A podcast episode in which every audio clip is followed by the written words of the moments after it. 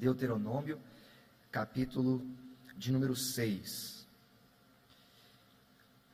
Para nós, é, leitores um pouco mais é, impacientes, a gente não tem, às vezes, muita vontade de ler os primeiros cinco livros da Bíblia, mas eu amo o Pentateuco e acredito, é, como a maioria dos teólogos de teologia bíblica que eu gosto, se você entender os primeiros cinco livros da Bíblia, você entende a Bíblia inteira, porque ela está exatamente te preparando para aquilo que virá.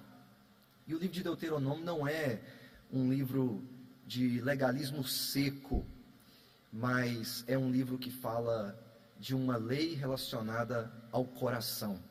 Porque inúmeras vezes Moisés diz que a lei que ele repete aqui deve estar no coração de vocês.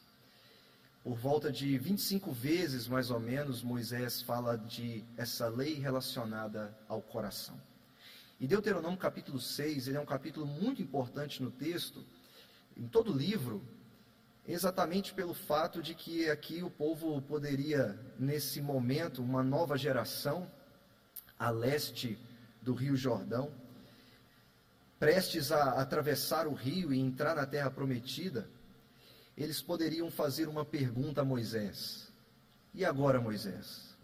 O que Deus requer de nós? como Deus deseja que nós vivamos a nossa vida na terra que Ele prometeu nos dar. E aqui em Deuteronômio 6 nós encontramos uma resposta de Deus ao seu povo, de como eles deveriam viver na terra em que Deus prometeu lhes dar. Nós vamos orar mais uma vez, eu te convido aqui, coloque o seu coração diante do Senhor, já que é um livro não desse de um legalismo é, sem vida como nós esperamos, mas de uma lei que é a palavra de Deus, que deve estar em nosso coração, vamos então elevar o nosso coração até Deus, para que Ele de fato coloque a Sua palavra em nós e ela seja um instrumento de vida nas mãos do Espírito de Deus em nosso coração. Por isso, vamos orar antes de ler o texto e pedir a Deus que nos abençoe e fale conosco, em nome de Jesus. Pai Celeste, nós estamos mais uma vez diante da tua palavra e te louvamos pela tua palavra, porque o Senhor fala conosco e permanecemos vivos, como Moisés disse para o povo. Que outro Deus fala e o povo recebe vida.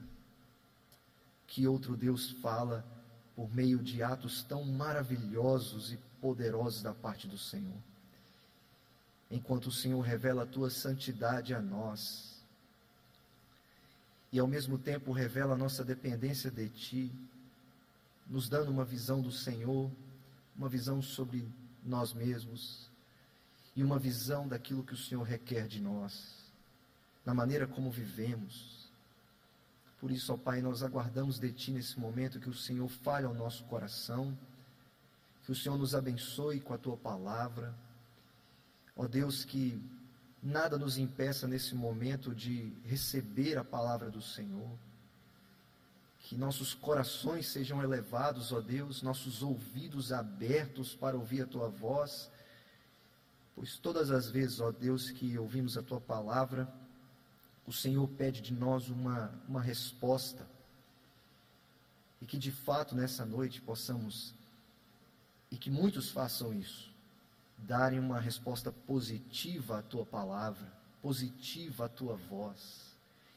Enquanto esta mesma voz venha e crie vida em nossos corações, nos molde, nos reforme de dentro para fora, para que nossas palavras sejam acompanhadas de nossas motivações e desejos que vêm de um coração que ama inteiramente ao Senhor e que serve aos teus propósitos. Que o Senhor assim nos abençoe, em nome de Jesus. Amém. Deuteronômio capítulo 6, você mais uma vez pode acompanhar a leitura comigo aí de onde você estiver, e a palavra de Deus diz assim: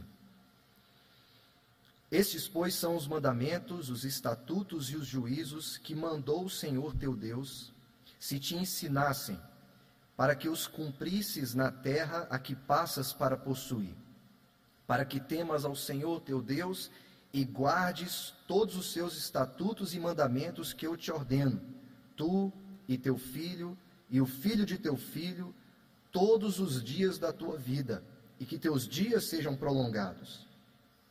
Ouve, pois, ó Israel, e atenta em os cumprires, para que bem te suceda, e muito te multipliques na terra que mana leite e mel, como te disse o Senhor, Deus de teus pais. Ouve, Israel, o Senhor nosso Deus é o único Senhor. Amarás, pois, o Senhor teu Deus de todo o teu coração, de toda a tua alma e de toda a tua força.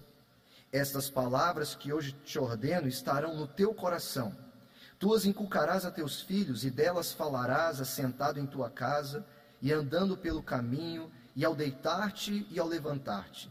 Também as atarás como sinal na tua mão, e te serão por frontal entre os olhos, e as escreverás nos umbrais de tua casa e nas tuas portas. Havendo-te, pois, o Senhor teu Deus introduzido na terra, que sob juramento prometeu a teus pais, Abraão, Isaque e Jacó, te daria grandes e boas cidades que vocês não edificaram, casas cheias de tudo que é bom, casas que vocês não encheram, poços abertos que não abriram, vinhais e olivais que não plantaram, e quando comerem e se fartarem, guarda-te para que não esqueças o Senhor, que te tirou da terra do Egito, da casa da servidão, o Senhor teu Deus temerás e a ele servirás e pelo seu nome jurarás. Não seguirás outros deuses, nenhum dos deuses dos povos que houver à roda de ti, porque o Senhor teu Deus é Deus zeloso no meio de ti, para que a ira do Senhor teu Deus se não acenda contra ti e te destrua de sobre a face da terra. Não tentarás o Senhor teu Deus como tentaste em Massá, Diligentemente guardarás os mandamentos do Senhor teu Deus, e os seus testemunhos, e os seus estatutos que te ordeno. Farás o que é reto e bom aos olhos do Senhor, para que bem te suceda, e entres e possuas a boa terra, a qual o Senhor, sob juramento, prometeu dar a teus pais, lançando todos os seus inimigos diante de ti, como o Senhor tem dito. Quando teu filho no futuro te perguntar, dizendo: que significam os testemunhos e estatutos e juízos que o Senhor nosso Deus nos ordenou? Então dirás a teu filho: Éramos servos de Faraó no Egito, porém o Senhor de lá nos tirou com poderosa mão. Aos nossos olhos fez o Senhor sinais e maravilhas, grandes e terríveis, contra o Egito e contra Faraó e contra toda a sua casa, e dali nos tirou para nos levar e nos dar a terra que, sob juramento, prometeu a nossos pais. O Senhor nos ordenou cumpríssemos todos esses estatutos e temêssemos o Senhor nosso Deus para o nosso perpétuo bem, para nos guardar em vida, como tem feito até hoje.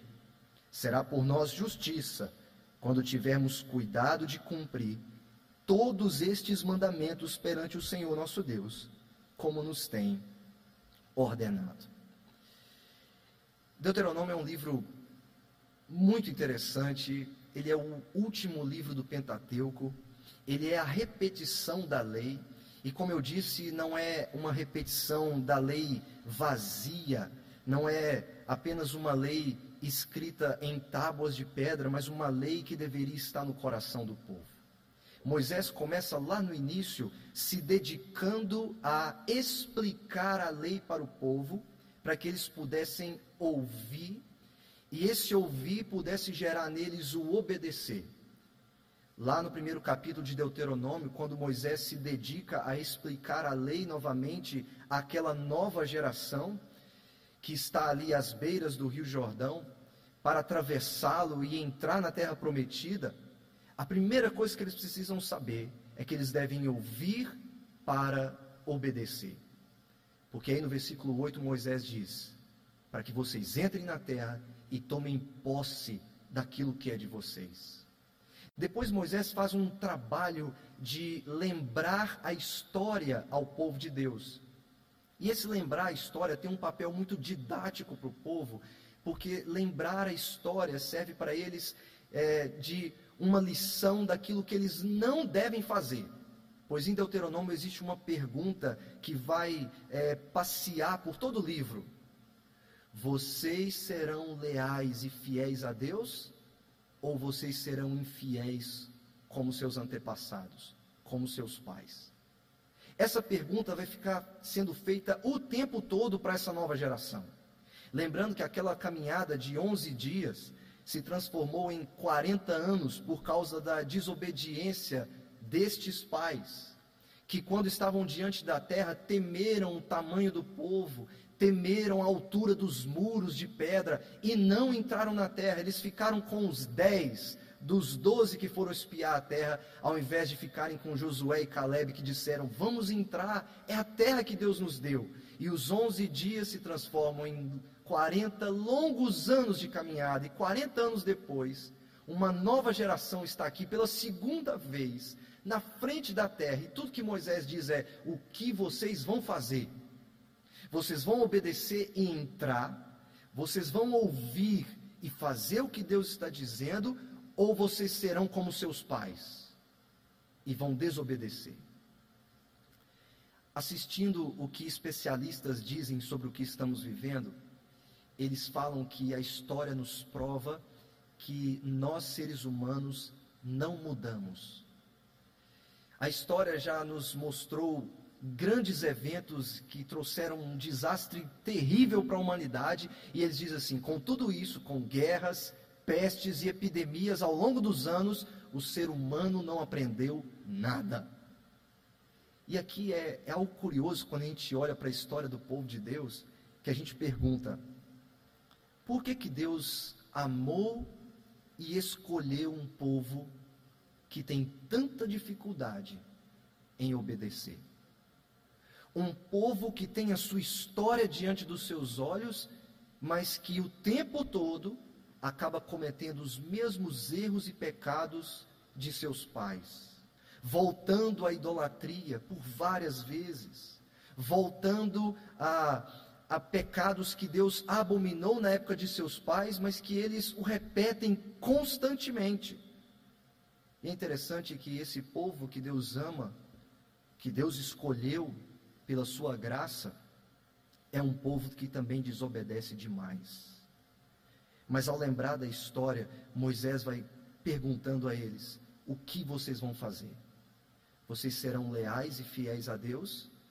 ou vocês desobedecerão como seus pais. Depois de lembrar da história, lá em Deuteronômio 4, como nós lemos aqui no início, Moisés lembra ao povo que o Deus que fala com eles não é um Deus semelhante aos outros deuses que eles encontram nas nações, porque qual Deus falou do meio do fogo e qual Deus se revelou a eles como o Senhor que os salva, os tirando da terra do Egito e fazendo tudo isso, como nós lemos aqui, para que vocês saibam que Deus é Yahvé, que Ele é o Deus que salva vocês, é o Deus que se revelou a vocês. O texto não está dizendo que monoteísmo é melhor do que politeísmo. O texto não está dizendo isso.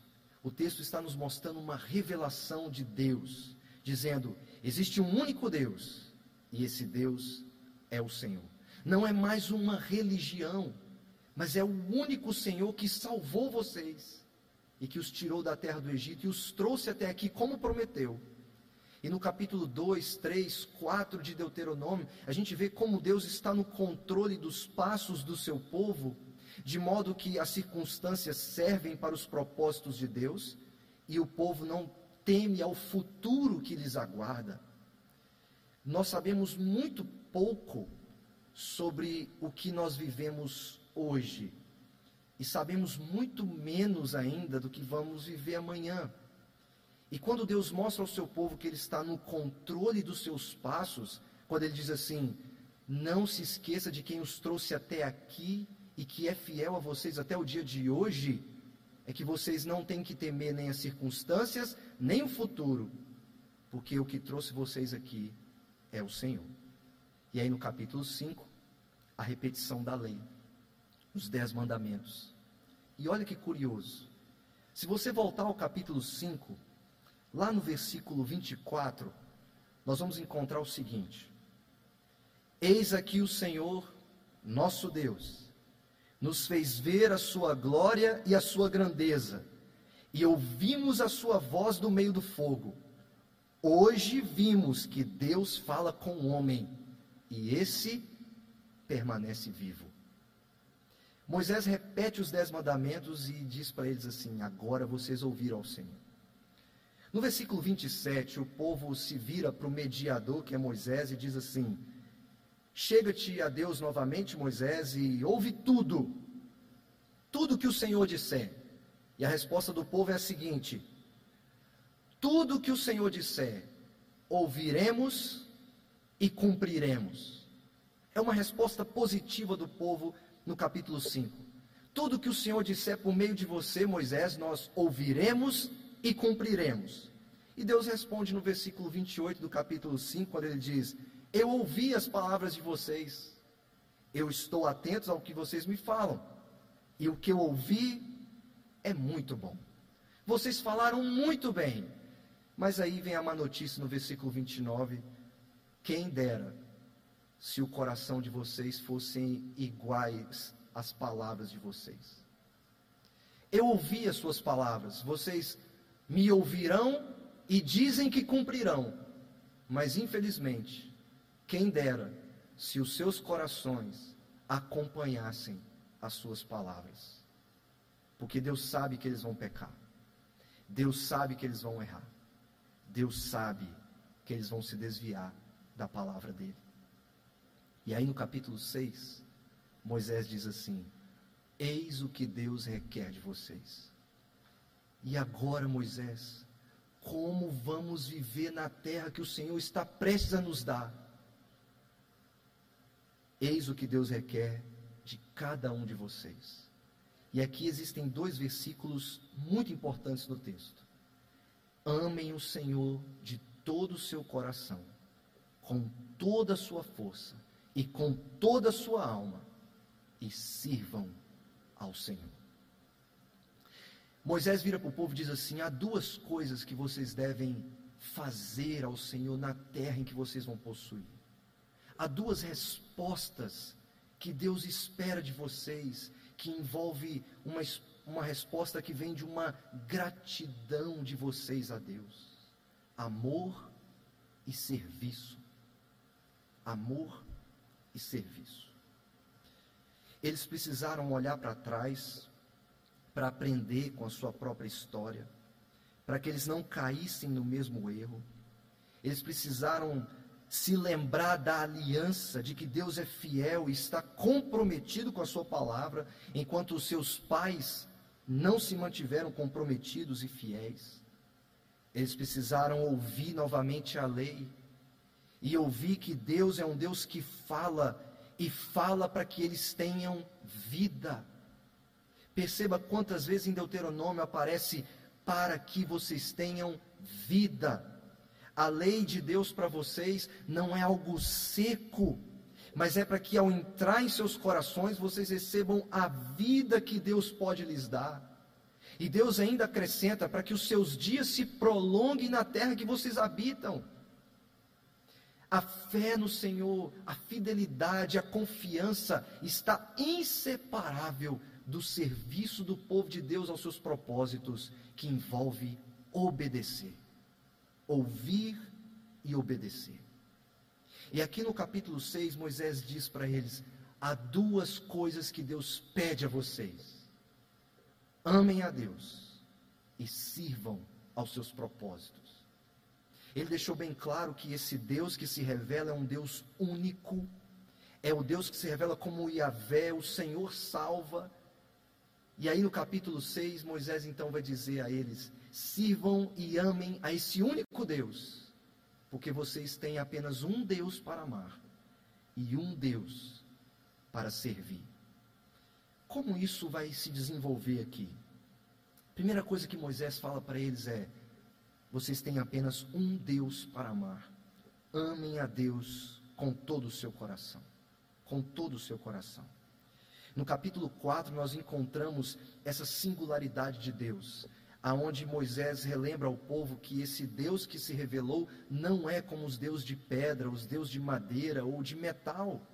Ele é um Deus vivo, verdadeiro, porque eles ouviram dele uma voz. De deuses de barro e de madeira você não ouve voz alguma, porque eles não sentem nada, eles não podem cheirar nada, eles não conseguem falar absolutamente nada. Mas Deus é o Deus que falou ao seu povo do meio do fogo. E aqui tem uma imagem maravilhosa, porque quando eles estão no Monte Sinai, até mesmo se um animal ultrapassasse os limites, aquele animal era morto por causa da santidade de Deus presente naquele lugar. Quando Moisés pede, Senhor, deixe-me ver a tua glória, e Deus fala assim: põe o seu rosto na fenda da rocha, Moisés, porque nenhum homem pode ver a minha face e continuar vivo. Isaías, no capítulo 6, como no domingo passado, nem os serafins, que são seres redimidos, angelicais, podem sequer olhar diretamente para a face de Deus. E aí Moisés relembra eles: lembrem-se que do meio do fogo vocês ouviram uma voz. Essa voz não matou vocês, mas ela veio para lhes trazer vida. Esse Deus único, verdadeiro, que fala, é o Deus a quem vocês devem amar. É o Deus a quem vocês devem amar. Deus fala de si mesmo como sendo único, singular, mostrando para o seu povo que não não há nenhuma possibilidade de que o seu povo divida o seu coração com outros deuses. Eles vão entrar em uma terra em que existem outros deuses. Existem coisas que vão seduzi-los e, ser, e serem atraídos por outros deuses. Esse é um problema recorrente no povo de Deus. Eles abandonam a Deus por causa de política e vão para a política. Eles abandonam a Deus e se envolvem com outros deuses por causa de casamentos que não deveriam acontecer, e como Salomão, que por causa das mulheres abandona o Senhor e se entrega à idolatria. Esse é um problema recorrente no povo de Deus. Ele está sempre dividindo o seu coração com outras coisas. Nunca é exclusivo. Lembre-se da pergunta que eu fiz: como Deus pode amar e escolher um povo que não sabe obedecer? Que não sabe ser fiel, que não sabe viver na terra que Deus lhes deu da maneira que Deus quer. E aqui no capítulo 6, Deus quer revelar algo muito importante para o povo. Não é a, a vida de vocês não é a maneira que vocês pensam que deve ser, mas é a minha maneira.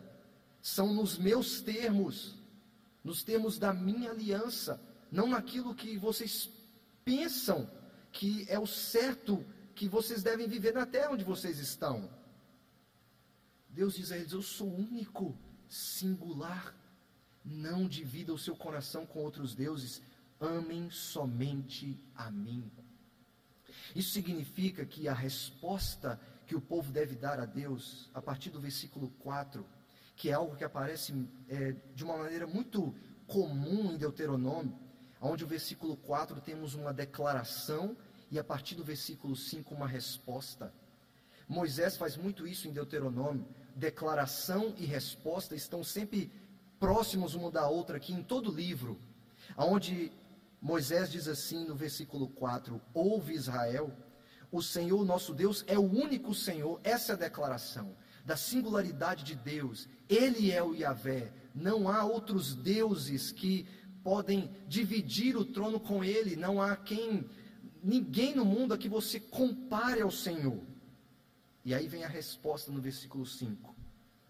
Amem, pois, ao Senhor de todo o seu coração. Eis a declaração de que Deus é único. Agora, eis a sua resposta. O seu amor também é único, singular e exclusivo. Deus requer de vocês, na maneira que vocês vivem, um amor exclusivo um amor que não é dividido com outros amores, sensações e prazeres. A resposta lógica à declaração da dessa singularidade de Deus é que o povo só tem um Deus para amar e um Deus para obedecer. Esse amor é um amor que é uma resposta, que é uma resposta grata.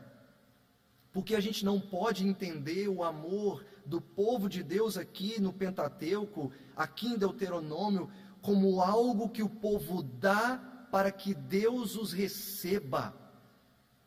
O amor aqui não é algo que o povo dá para que Deus então os aceite. O amor que Deus requer como resposta do seu povo é um amor que nasce da gratidão de um amor que eles já receberam. Não é verdade que Deus os amou primeiro só porque João fala isso na sua primeira carta. Isso já acontece aqui. Deus os amou primeiro, por isso eles devem responder com um amor grato ao Senhor. Porque se a gente dissesse que o amor deles aqui é para que Deus os aceite, nós faríamos de Deuteronômio uma, uma religião por obras, de que eles fazem coisas para serem aceitos. Não, de maneira alguma.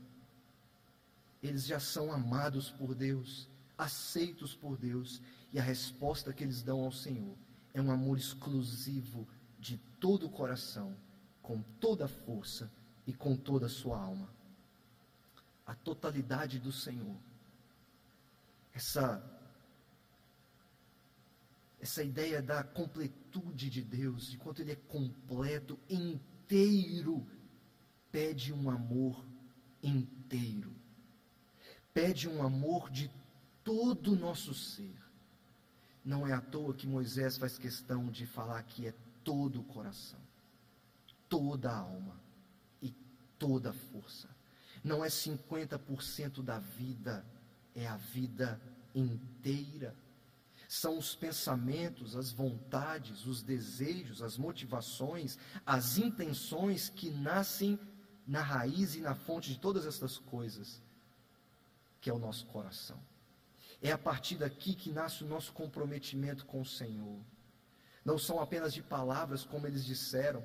Tudo que o Senhor disser, ouviremos e cumpriremos. E Deus constantemente diz também a nós: quem dera se seus corações acompanhassem suas palavras. Quem dera. Ah, se Israel me ouvisse, diz o Senhor. O amor deles deve ser de acordo com tudo aquilo que eles têm. Deus requer a vida inteira, o ser completo, porque Deus é único e pede do seu povo um amor exclusivo e único. Nós lemos no versículo 6 que estas palavras precisam habitar o coração. Lei e coração são palavras que se relacionam muito em Deuteronômio. Não é uma lei vazia, não é uma lei dura de pedra, mas é uma lei que deve estar escrita no coração deles. E Moisés, por várias vezes, vai dizer que essa lei deve habitar o coração deles para que eles tenham vida. Significando para eles que se o amor não vier de dentro, nada daquilo que eles fazem por fora tem qualquer valor para o Senhor. Deus não quer deles apenas um comprometimento de palavra, de dizer, estamos ouvindo Deus, mas de fato o coração está distante.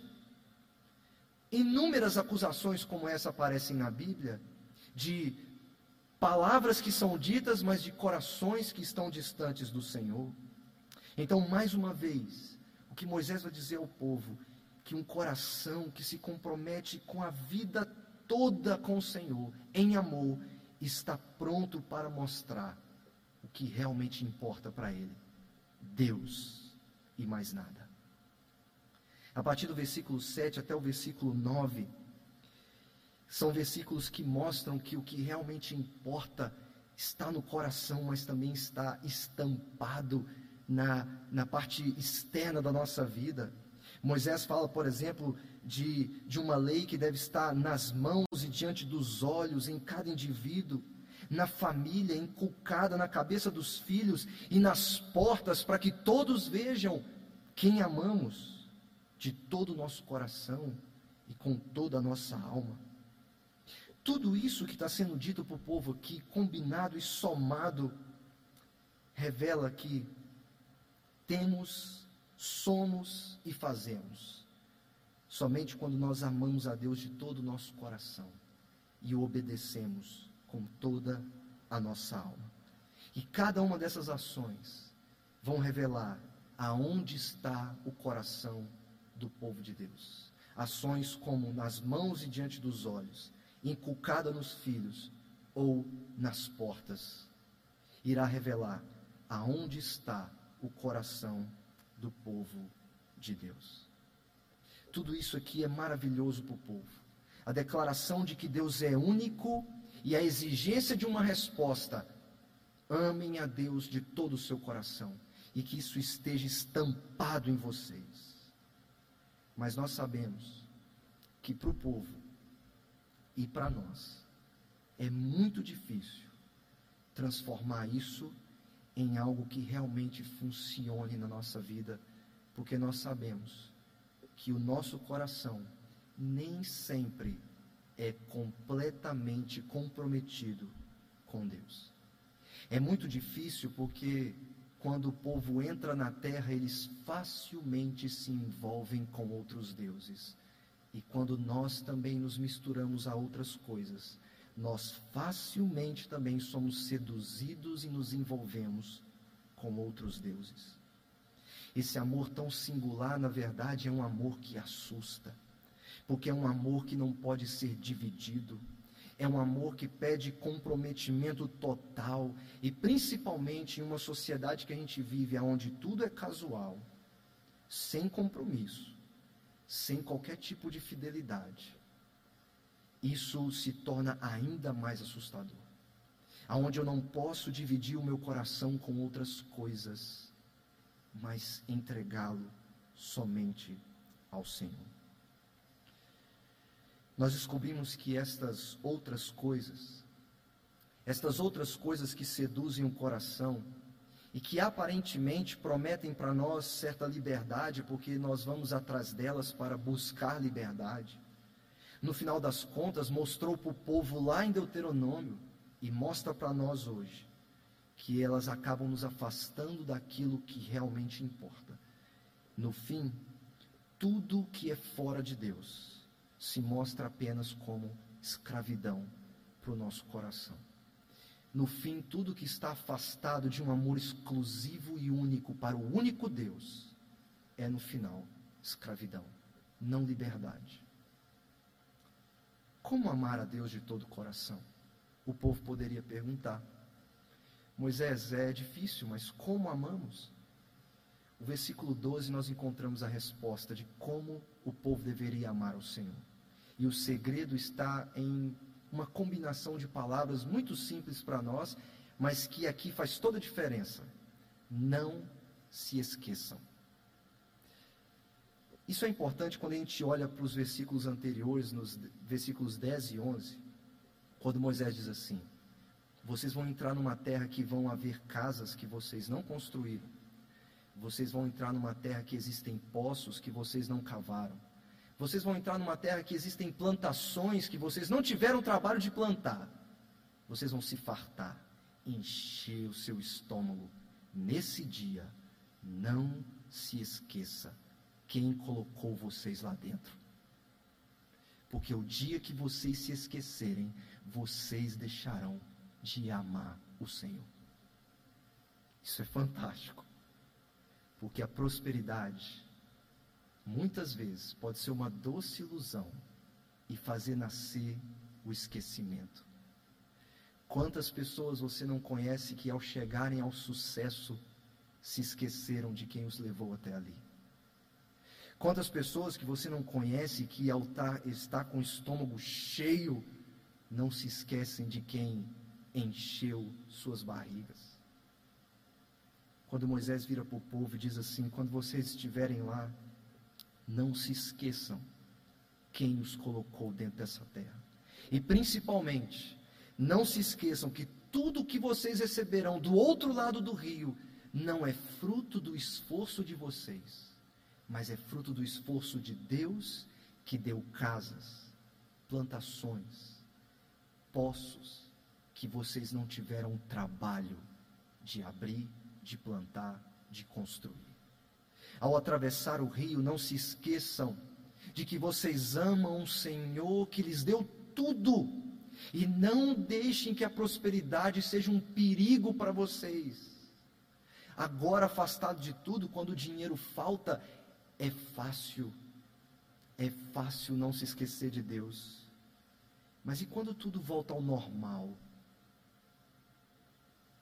Facilmente o nosso coração se desvia para outras coisas e o mais importante, nós não lembramos de quem nos trouxe até aqui. O povo não podia se esquecer de que eles eram escravos e agora são livres. Que foram salvos e experimentarão uma recompensa que eles não tiveram trabalho de fazer. Porque anteriormente, em outros capítulos, Deus diz a eles: não olhem para a altura dessas pessoas, nem para os seus muros, todos eles cairão diante de você. E no capítulo 4, no capítulo 2 e 3, tem uma, um episódio maravilhoso onde Deus fala assim: Eu vou incutir nas nações o terror com respeito a vocês. Povo pequeno, nômade, que vive em tendas e que ninguém deveria ter medo de vocês. Eu incutirei o medo e o pavor nas nações com respeito a vocês. Um povo fraco mas que eu amei, escolhi. E tudo que eu peço é que vocês me amem de todo o coração. E ao entrarem na terra, não se esqueçam de quem lhes deu tudo e de graça. Eles não podiam se esquecer que a realidade do outro lado, do outro lado do Jordão, não é fruto do trabalho deles, mas é fruto da graça de Deus eu também não posso me esquecer. Não posso me esquecer que Deus é único. Não posso me esquecer que Ele pede de mim um coração totalmente comprometido com Ele. E eu também não posso me esquecer de tudo que tenho, tudo que eu sou. Eu só tenho e sou por causa da graça de Deus. Eu não posso me esquecer que tudo o que eu encontrarei do outro lado quando finalmente, na travessia final, eu me encontrar com meu Salvador, tudo que eu encontrar não é fruto do meu trabalho, mas é fruto do trabalho de Deus, pela sua graça, através do seu mediador, em meu favor. Não se esqueça, é o segredo do amor único, completo e inteiro de todo o coração para Deus. Logo depois, Moisés diz para eles assim: Mas não basta um amor completo, é preciso existir um serviço completo. Partir do versículo 13, Moisés diz: O Senhor teu Deus temerás, a Ele servirás, e pelo seu nome jurarás. Vocês têm um Deus único a quem vocês devem amar. E vocês têm também um Deus único a quem vocês devem servir aos seus propósitos. Jurar pelo nome de Deus aqui, somente, é temer a Deus somente. E é algo muito semelhante ao que nós encontramos nos Dez Mandamentos. Mas aqui, como parte essencial do andar nos caminhos do Senhor, o amor está acompanhado também do servir. Nós estamos considerando aqui a resposta do povo de Deus, do povo que espera uma vida maravilhosa do outro lado do Jordão, na terra que Deus lhes dá, mas que também ouve da parte do Senhor aquilo que Ele requer do seu povo. Eu quero de vocês amor único, completo, mas quero também o serviço de vocês. Porque se vocês dedicarem os seus corações e dividir os seus corações com outros deuses, vocês vão acabar servindo a outros deuses. Não é bom servirmos a dois senhores. Um só seja o rei, um só seja o Senhor. Isso é verdade para o povo de Deus. Não é bom que vocês amem outros deuses. Não é bom que vocês sirvam a outros senhores. Sirvam somente ao Senhor. Deus também aqui não está dando ao seu povo uma lista de coisas que eles devem fazer. Do tipo assim, Olha, aqui estão as coisas que vocês devem fazer por mim. Se vocês fizerem, então eu vou salvar vocês. Não se esqueça de uma coisa: o povo está aqui unicamente pela graça de Deus. Porque quando Deus chamou Moisés em Êxodo 3, e ele mostra que o sinal dessa, desse compromisso de Deus em salvar o seu povo só será dado quando eles saírem de lá, no Monte Sinai. Deus deixa bem claro para o seu povo que Deus não os salvou porque eles obedeceram primeiro. Deus os amou e salvou primeiro para que eles pudessem obedecer a Deus. Deus primeiro fala do amor, porque é exatamente o que vai movê-los ao servir e a obedecer. Não estamos falando de uma religião de obras, como eu disse, mas uma religião da graça de Deus, que muda, que reforma, que molda e que faz exatamente no coração do seu povo aquilo que eles não conseguem fazer, que é transformá-los em pessoas que amam e que servem aos propósitos de Deus. O que a gente está vendo aqui é uma resposta, aquela que é apropriada à vida de comunhão. Porque se Deus os amou e os salvou do Egito, Ele os amou e tirou do Egito para trazê-los para uma comunhão com Ele. E essa comunhão agora envolve também o servir a Ele e aos seus propósitos. E esse serviço envolve também exclusividade, assim como o amor. E por qual razão Moisés diz no versículo 15: Porque Deus é zeloso, Ele é ciumento. Vocês devem servir somente a Ele. Deus não é como os deuses que vocês veem por aí, ou como os deuses que nós vemos hoje: dinheiro, popularidade, status, reconhecimento ou qualquer outra coisa. Moisés continua a dizer: Deus é único, ele pede o serviço também exclusivo. Mas existe uma outra razão. Deus está presente no meio de vocês de forma viva e ativa. Então sirvam a Ele com exclusividade, porque Ele é zeloso. E para que a ira dele não venha sobre vocês. Porque se vocês não servirem, haverão sérias consequências. Porque tem uma coisa sobre Deus que a gente não pode esquecer. Deus, ele é ativo em nosso meio com a sua graça, mas algo de que nós nos esquecemos é que ele também é ativo em sua justiça. O falecido pastor R.C. Sproul dizia que um dia ele viu um homem desafiando os céus e dizendo: Se o Senhor é tão assim justo e poderoso, faça justiça sobre mim. E Assis Sproul diz que no dia seguinte, aquele homem morreu. Porque não peça para que Deus faça justiça, porque Ele fará. Porque Ele é tão ativo em Sua graça, quanto Ele é ativo em Sua justiça. E aqui Moisés lembra ao povo que o servir a Deus é para que Deus não seja despertado em sua ira e para que a sua justiça não seja ativa no meio do seu povo. Para que eles se lembram que Deus é tão bom, tanto quanto Ele é justo. Justo. O serviço também envolve que eles não devem tentar ao Senhor, guardando diligentemente os mandamentos de Deus, no versículo 17, fazendo o que é reto diante dos olhos do Senhor, no versículo 18. E se eles amam ao Senhor, eles farão tudo o que agrada a Deus. E aqui nós vemos um contraste maravilhoso. Não façam como fizeram seus pais, lá no deserto, quando provocaram a ira de Deus. Sejam fiéis, obedientes, à medida que vocês obedecem e servem aos propósitos de Deus. Como viveremos, Moisés, na terra em que vamos entrar? Vocês viverão amando o Senhor de todo o seu coração e servindo aos seus propósitos. E a resposta final é: para quê? Quando seus filhos perguntarem: por que dos mandamentos? Por que dos estatutos? O que vocês dirão a eles? Deus diz: diga para eles o seguinte: filho, nós éramos escravos no Egito. De lá Deus nos tirou com mão poderosa, Ele nos salvou, Ele nos guiou por meio de sinais maravilhosos no deserto, Ele destruiu o povo egípcio e nos trouxe até aqui, estamos aqui até hoje, filho. Quando seus filhos perguntarem por que dos mandamentos, pai? E aí a resposta seria: para que tudo vá bem conosco, filho, para que os nossos dias se prolonguem na terra que Deus nos deu. Por que eu devo obedecer, pai?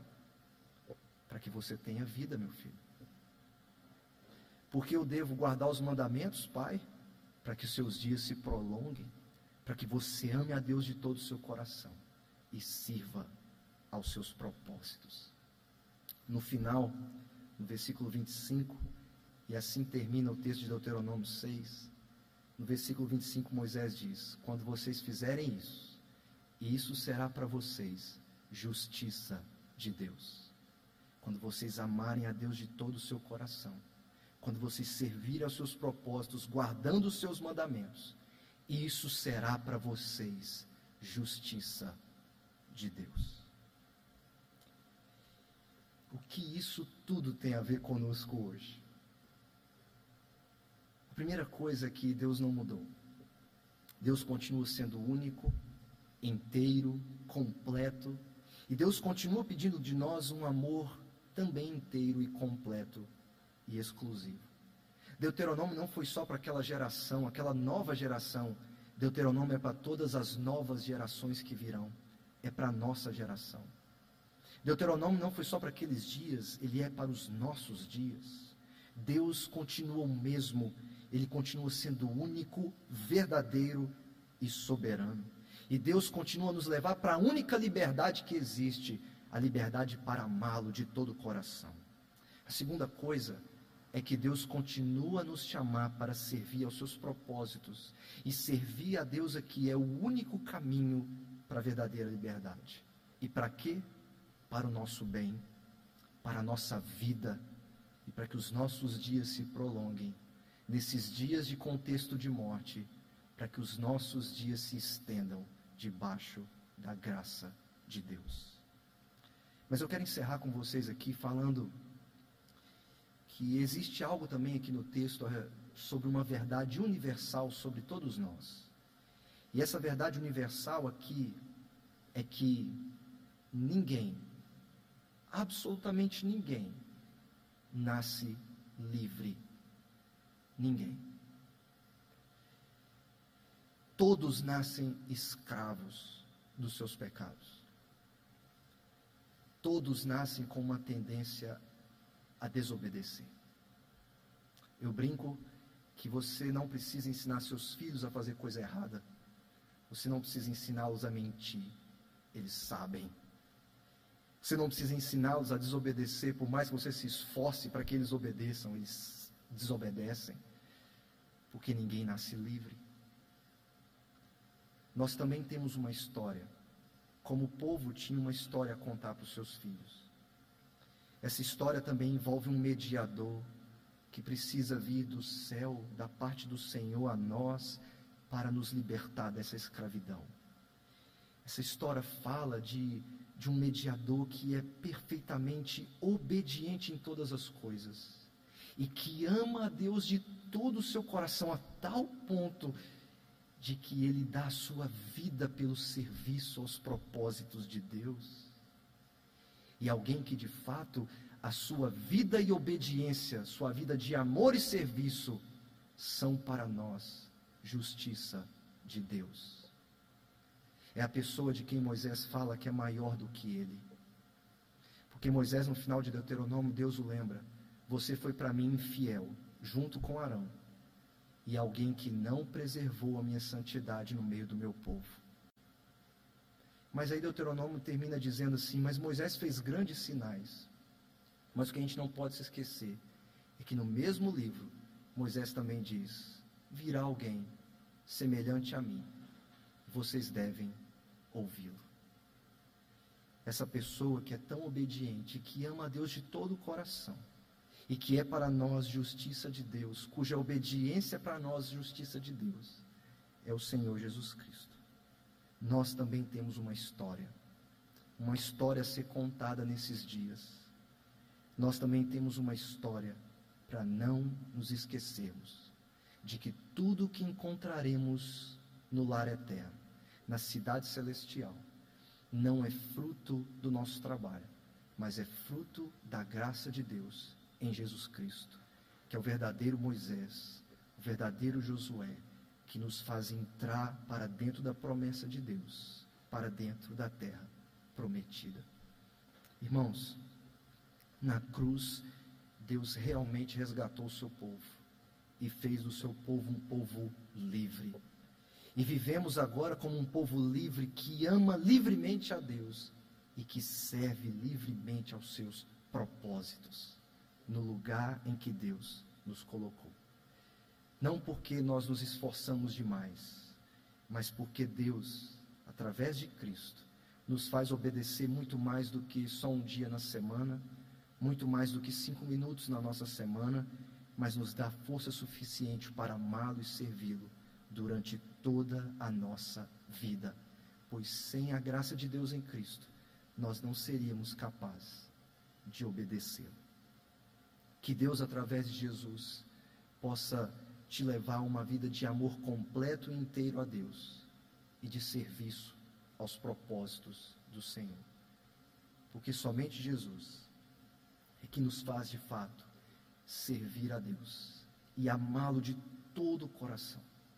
Então, seja resoluto em obedecer, seja resoluto em amar e servir a Jesus Cristo com todo o seu coração, com toda a sua alma, porque Cristo é para nós justiça de Deus.